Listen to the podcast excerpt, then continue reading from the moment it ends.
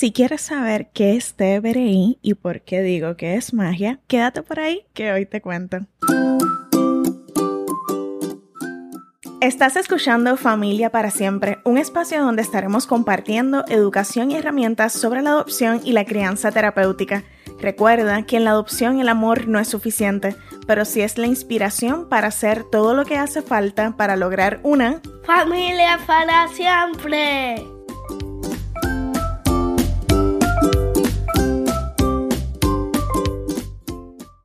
Cuando piensas en convertirte en mamá por adopción y piensas en esas primeras navidades, probablemente las piensas con mucha ilusión y alegría. Yo recuerdo mis primeras navidades como mamá adoptiva y te puedo decir que fueron horribles. La memoria que llega a mi mente no es de mi hijo abriendo regalos o sonrisas o chocolate caliente, no la memoria que llega a mi, a mi mente es de mi hijo encerrado en su cuarto, porque él lo escogió, golpeando la puerta con violencia, gritando, y yo sentada en el pasillo, al frente de la puerta, junto a mi esposo, llorando, simplemente esperando que pasara la perreta. Acá en Puerto Rico le llamamos perreta cuando los niños tienen, niños y niñas tienen tantrums o quizás problemas de conducta. Si me preguntas en ese momento por qué mi hijo estaba actuando de esa manera o cuál fue el detonante, la verdad es que no te sé decir. Solo sé que para ese entonces yo no tenía esperanza. Yo sé, yo llevaba más de dos meses con problemas de conducta todos los días y algunos días varias veces al día. Fue muy, muy duro. En esos momentos yo no sabía qué hacer. No sabía qué hacer porque a pesar de ser psicóloga y de conocer bastante sobre trauma, pasados los primeros tres meses de convertirme en mamá de JJ, vivimos los momentos más difíciles dentro de nuestra historia familiar. Y eso no es una casualidad. Esos primeros tres, cuatro meses es ese periodo de luna de miel. Ya luego, los niños y niñas empiezan a ponernos a prueba. Y también, en nuestro caso, se mezcló con unas fechas, detonantes, que no los esperábamos. Así que nos tomó por sorpresa. Antes de ser mamá por adopción, yo conocía bastante sobre el impacto del trauma en el cuerpo, las emociones y en la conducta, ya yo llevaba bastante tiempo incluso ofreciendo talleres de trauma informado, pero principalmente había trabajado con organizaciones que le ofrecen servicios a sobrevivientes de violencia de género, así que ha sido mayormente con personas adultas. No necesariamente había tenido tanta experiencia trabajando con la niñez y trauma. Vamos, no estaba en cero. Al principio de mi doctorado sí tuve una experiencia brindando servicios de terapia a niñas que habían experimentado eh, experiencias de abuso sexual. Sin embargo, aunque eso me ayudó muchísimo y reconozco el privilegio que representa, no tenía claro cómo traspasar esos conocimientos sobre trauma a los procesos de crianza. Y es aquí donde llega te Si escuchaste el primer episodio de este podcast, te debes acordar que Te llegó a mí a través de un DVD que me prestaron que estuve ignorando por bastante tiempo. Sí, lo admito, lo ignoré.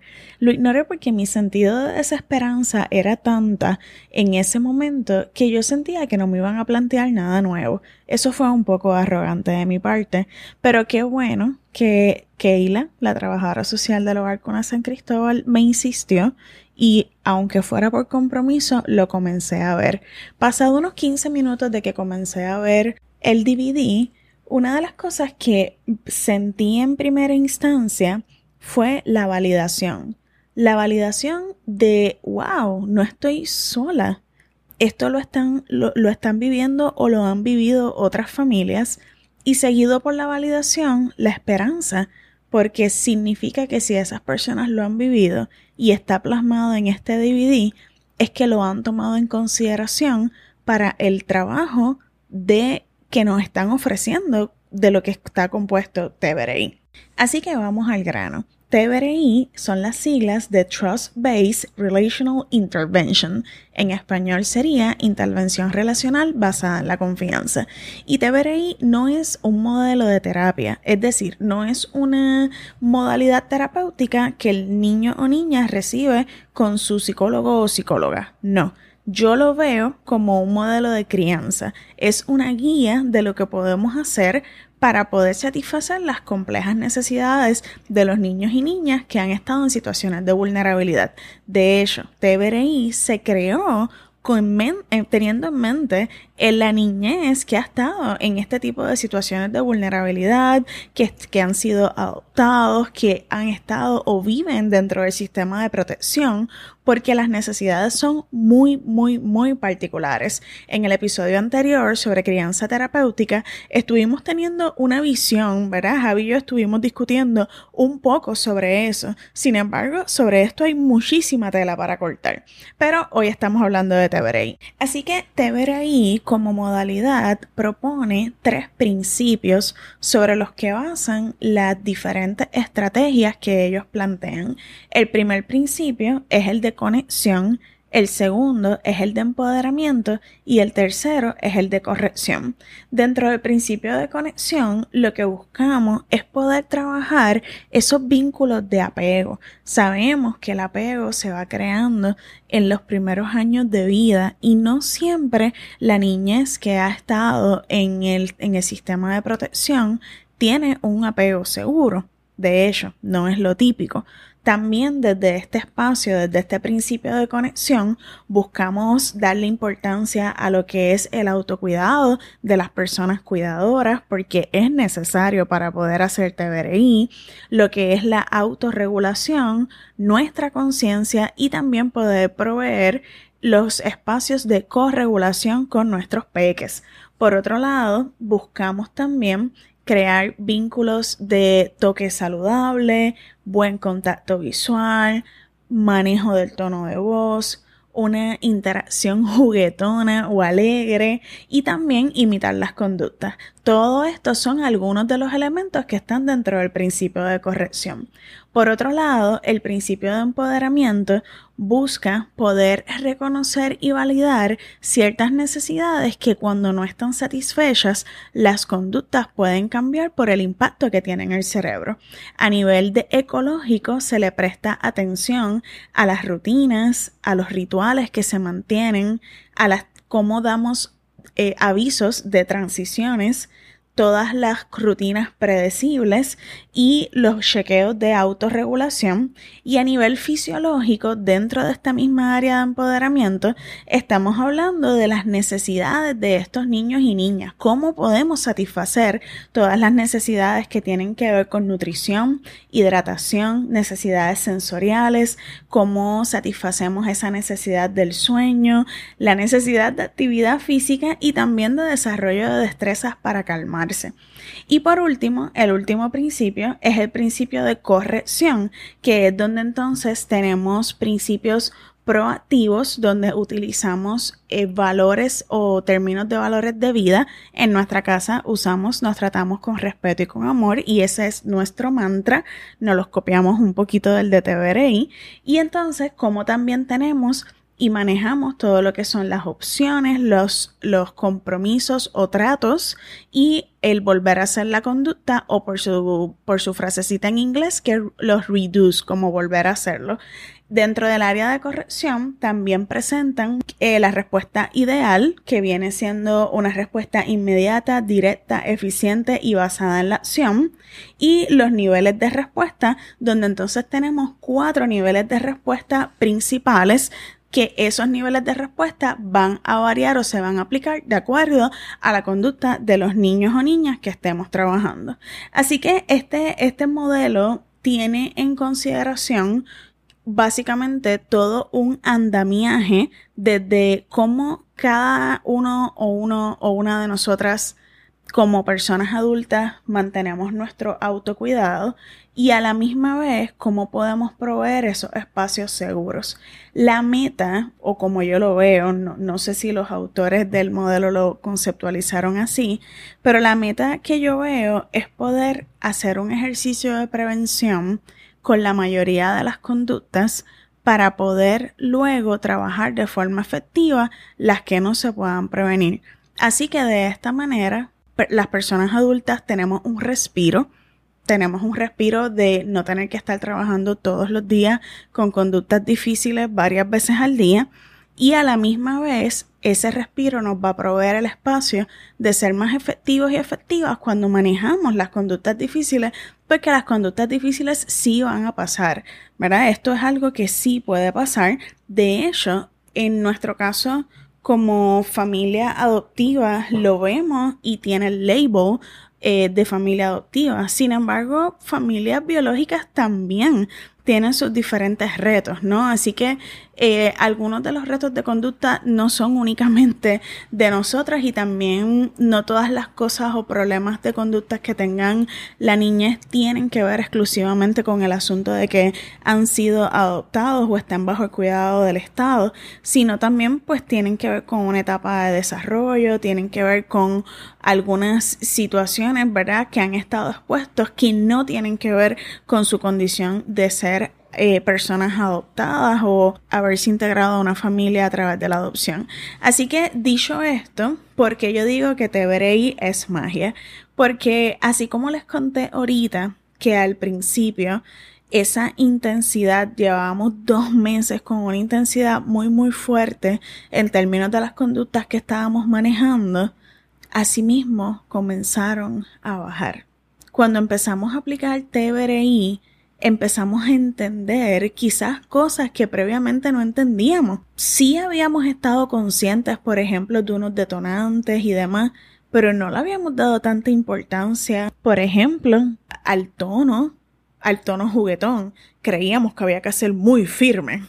¿verdad? Creíamos o entendíamos que teníamos que ser muy, muy firmes porque esa era la única manera de ganar ese respeto y esas conductas estaban fuera de control.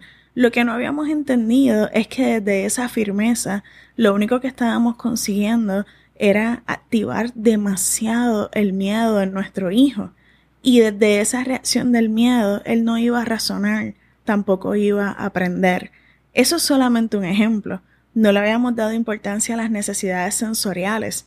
De hecho, luego que conocí TBRI y vi el video de necesidades sensoriales, yo dije, ¿por qué a mí en mi doctorado de psicología no me dieron todo un curso. Yo quiero un curso de un semestre de la parte sensorial porque es demasiado importante para la conducta, para la autorregulación y una vez me lo explicaron lo pude entender pero antes de eso no lo tenían conciencia. De hecho, en este proceso me he dado cuenta que hay cosas sensoriales que a mí me incomodan, que no tenía consciente porque estaba, no le había puesto el label, no le había puesto el nombre, ¿no? Así puedo seguir dándoles muchos ejemplos de cómo TBRI vino a darnos una perspectiva y dentro de esa perspectiva el compromiso de parte de Javi y mío para conversar e ir transformando nuestras acciones en lograr esa crianza terapéutica que nosotras queríamos lograr.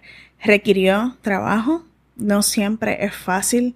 Hay veces que estamos agotados del trabajo, de los retos. Sin embargo, nada más pensar en regresar a ese momento de esas conductas tan intensas me desanima bastante.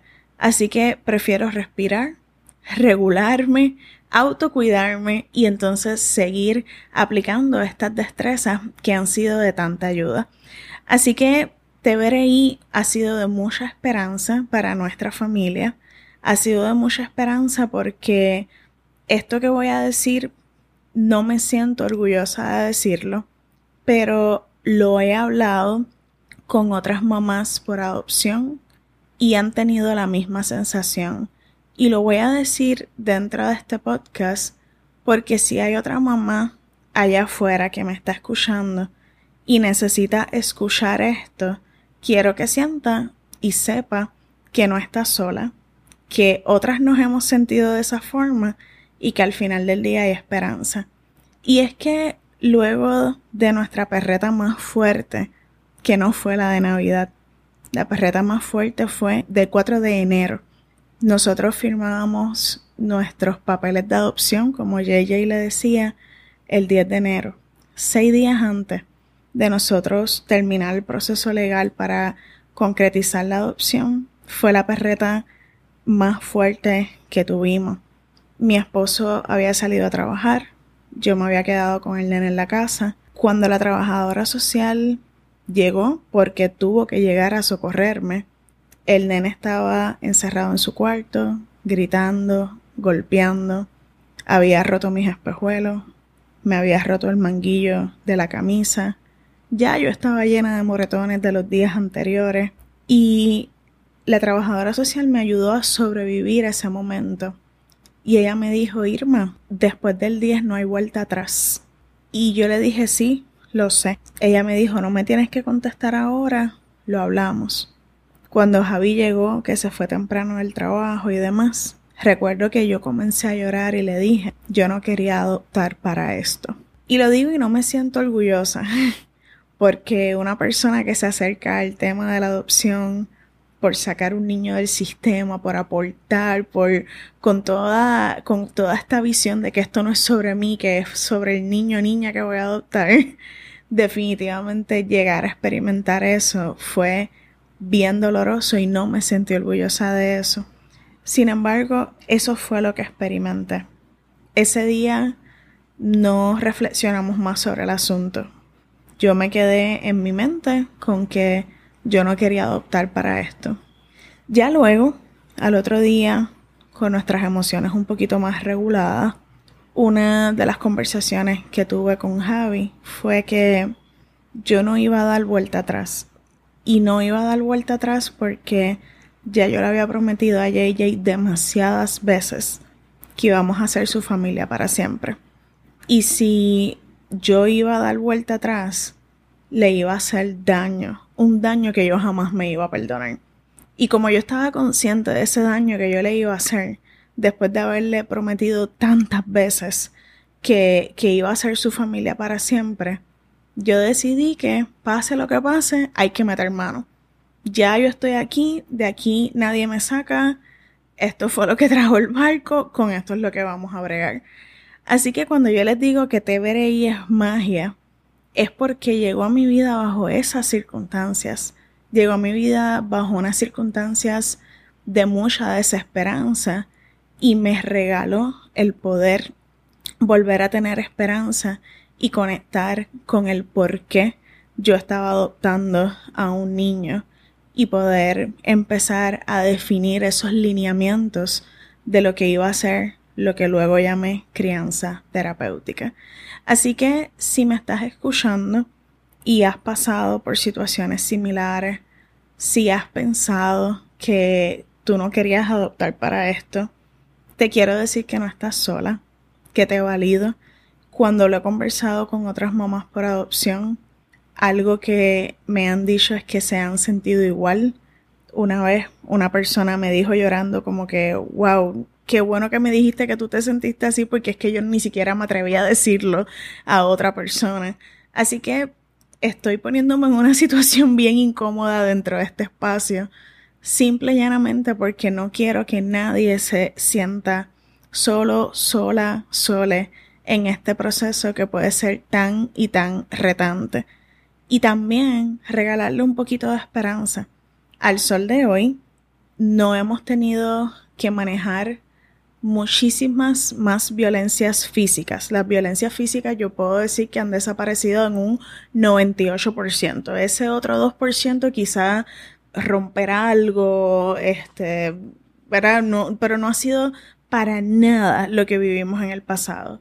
Que a veces tenemos que manejar conductas, actitudes, gritos, palabras, sí pero la violencia física básicamente ha desaparecido y eso para mí era muy, muy, muy importante. Así que dentro de este proceso te quiero dar esperanza porque hay estrategia. Así que yo te voy a dejar en las notas del episodio algunos links donde puedes comenzar a buscar información de TVRI. Ellos tienen dos podcasts, tienen uno en español, tienen uno en inglés, tienen también una página web donde puedes comprar o alquilar varios de sus DVDs y tienen una página en YouTube con mucho contenido. Adicional a todo el contenido que Karen Purvis Institute, que son las personas que desarrollaron TBRI, tienen disponible para la comunidad sobre el tema, en los diferentes episodios de Familia para Siempre podcast también vamos a estar haciendo referencia a algunas de estas aplicaciones dentro de nuestras historias y dentro y cómo integramos TBRI a lo que es la crianza terapéutica. Habemos cinco personas que somos profesionales de TBRI en Puerto Rico, cuatro trabajadoras sociales del hogar con San Cristóbal y yo que tuve el honor de certificarme con ellas. Así que en este caso sí estamos ofreciendo acompañamiento enfocado en TBRI a las familias que lo, que lo necesiten y esperamos el año que viene poder también dar más adiestramientos y poder hacer que todo el mundo sepa lo que es TBRI y lo puedan trabajar para el beneficio de muchas familias y a su vez de las niñas. Así que sin nada más que decir, voy a cerrar este episodio y quiero cerrar este episodio dándote las gracias por haberme escuchado hasta aquí.